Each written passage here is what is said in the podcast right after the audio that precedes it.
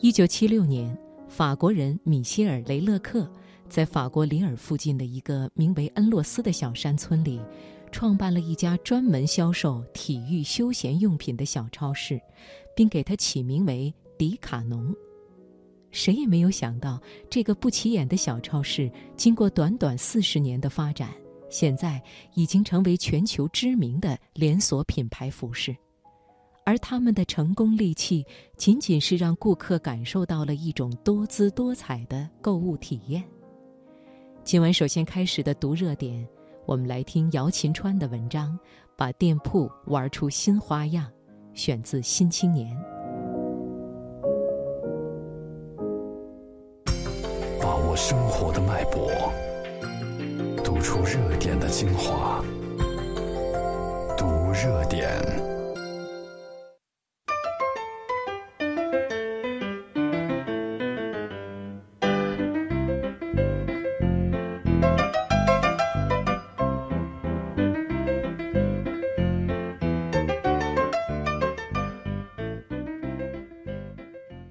当初，雷勒克在创办迪卡侬时，没有几个人看好他的未来，因为体育用品专卖店在当时多如牛毛，而且不乏知名的体育品牌。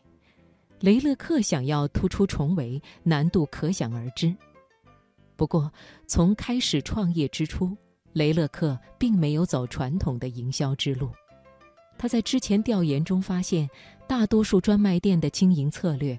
就是让店员不停地向顾客推销他们的产品，至于顾客需不需要，那则是另外一回事。对于这种呆板又没有人情味儿的营销方式，雷勒克并不感冒。思来想去，他打算另辟蹊径，打造出属于自己的一条营销道路。首先，他在门店上打起了主意，他将自己的店面搞得根本不像是一个体育用品的专卖店。看上去倒像是一个健身房。另外，它的店面大得可怕，比其他的店面要大出两三倍。最令人诧异的是，他们的店员上班只做一件事儿，那就是带着顾客玩耍。比如，店员们会带着顾客打羽毛球或是跑步。更夸张的是，还可以和店员来一场迷你拳击赛。也许有一天。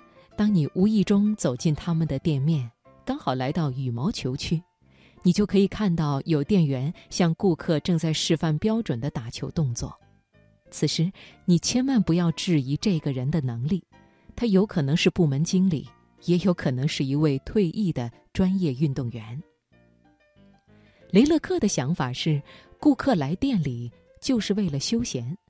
当你除了购物以外，还能免费享受到任何你想要学习的运动，也可以找到专业的人才咨询动作技巧，甚至还可以和店员一起做瑜伽，岂不是一举两得的美事？最让顾客感动的是，这里少了在其他店里常见的那种强硬推销的模式，导购只有在你打招呼时才会出现。就算你试了五件衣服，一件不买，也没有人给你脸色，没准儿还能拽着你打一场开开心心的羽毛球。看似平淡无奇的销售，却让迪卡侬玩出了新花样，也玩出了与众不同。仅仅凭着这一点的人性化，迪卡侬就一举成为体育用品行业的佼佼者。四十多年来，在其他店铺纷纷关门之时。迪卡侬却从来不缺顾客，并且始终保持着吸引力。如今，他已经在全球二十八个国家开展业务，总共拥有一千一百七十六家门店，年销售额更是超过七百亿美元。